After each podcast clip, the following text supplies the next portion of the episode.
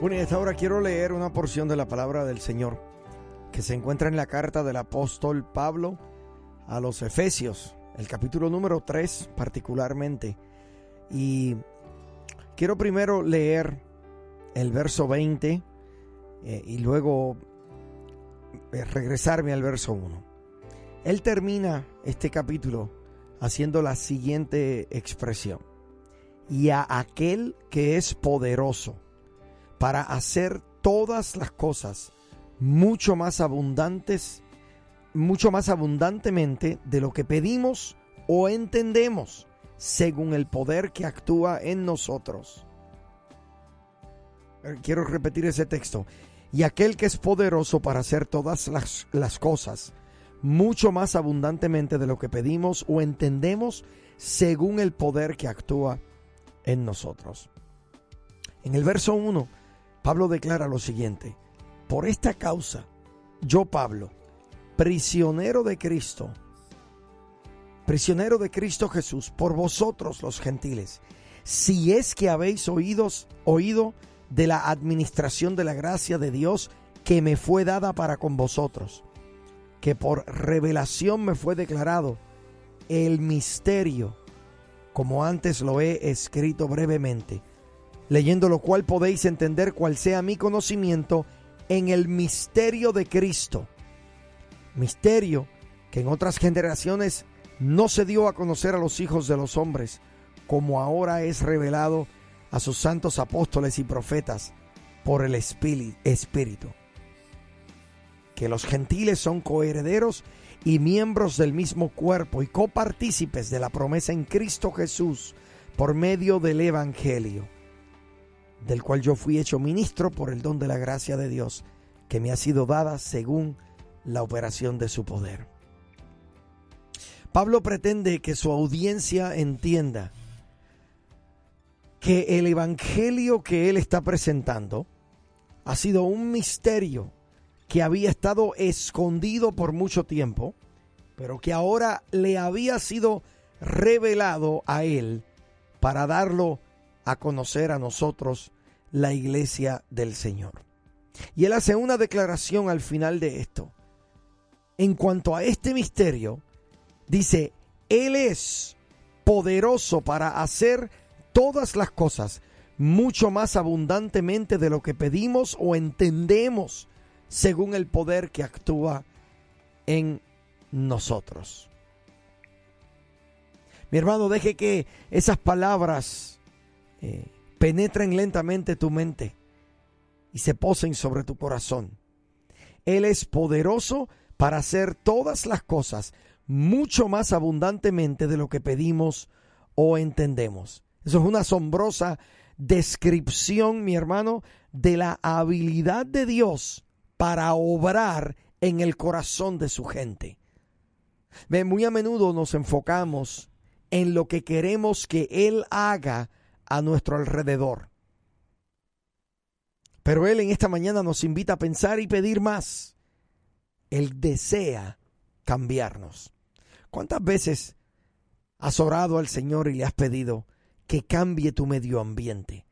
¿Cuántas veces has orado al Señor para que cambie el corazón de otra persona? Señor, cambia el corazón de mi jefe. Señor, mira el ambiente en mi trabajo. Señor, yo oro por mis compañeros de trabajo porque realmente son gente que no te conocen y son un dolor de cabeza para mi vida espiritual. ¿Cuántas veces te has orado, te has, perdón, te has visto orando por cosas externas a ti? Pablo desea que entendamos que muchas veces Dios no va a cambiar nuestro medio ambiente. Es posible que tampoco cambie esa persona por la cual estás orando, que te está resultando ser una persona difícil. Ahora, si le pides a Él que obre en ti para que tú puedas operar de acuerdo al carácter de Cristo alrededor de personas difíciles, que no importa cuán... Eh, eh, cuán volátil sea el ambiente en tu trabajo, que tú puedas encararlo, que tú puedas enfrentarlo con el carácter de Cristo. Yo creo que esa es una oración poderosa. Porque entonces ya no estás pidiendo que Él cambie tu medio ambiente, estás diciendo, Señor, no cambies mi medio ambiente, cámbiame a mí. Ayúdame a mí, dame las herramientas para yo poder lidiar con mi medio ambiente. Dame la sabiduría para poder trabajar con la gente difícil que están presentes en mi vida. ¿Sabe? La gente difícil no se va a ir de tu vida.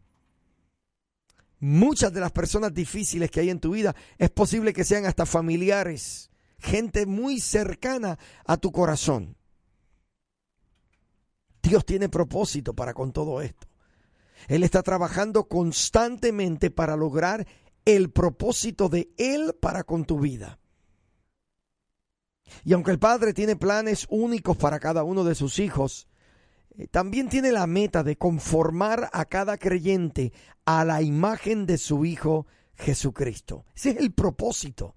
la gente difícil que te rodea, el ambiente tétrico, el ambiente eh, volátil que te rodea en tu trabajo, está diseñado por el cielo con el propósito de conformarte a ti a la imagen de Jesucristo. Nosotros los hijos de Dios, eh, todo lo, por lo que nos vemos rodeados, no viene a destruirnos, viene a pulirnos, a enseñarnos, a edificarnos en el amado. Para lograr que nosotros cada día más nos parezcamos a Cristo, es posible que Dios tenga que ayudarnos a superar algunas luchas y angustias. Y puede que no tenga sentido para nosotros, pero Dios sabe exactamente lo que Él está haciendo. El fruto del Espíritu, mi hermano, toma tiempo para desarrollarse, toma tiempo para que madure. Es por eso que necesitamos paciencia, necesitamos fe para creer que Él está obrando, incluso cuando no vemos los resultados inmediatamente. Si algo yo estoy seguro es que Dios nunca tiene prisa. Nosotros somos los que nos desesperamos. Nosotros somos los que queremos ver ya la obra perfecta y terminada del Señor. Pero Dios no tiene prisa. Él, no se da por vencido con nosotros. Te pregunto en esta mañana, ¿qué te gustaría ver al Señor hacer dentro de ti? deja de enfocarte un momento en la circunstancia externa. Deja de pensar por un momento en el peso que te está produciendo, en la tristeza que te está produciendo esa situación que estás viviendo en tu matrimonio, ese problema que estás teniendo con tus hijos, esa situación que estás viviendo en tu trabajo, con algún compañero, alguna compañera de trabajo, quizás con tu jefe. Piensa en ti por un momento. ¿Qué te gustaría que el Señor haga en ti? Mientras lees las escrituras, busca las cualidades que Dios considera preciosas y pídele que las desarrolle en tu vida. Pídele al Señor en esta mañana que te enseñe a amar a la manera de Él, no amar a nuestra forma, porque nosotros amamos y nuestro amor en el mejor caso es muy defectuoso, porque amamos basado en lo que vemos o en lo que recibimos.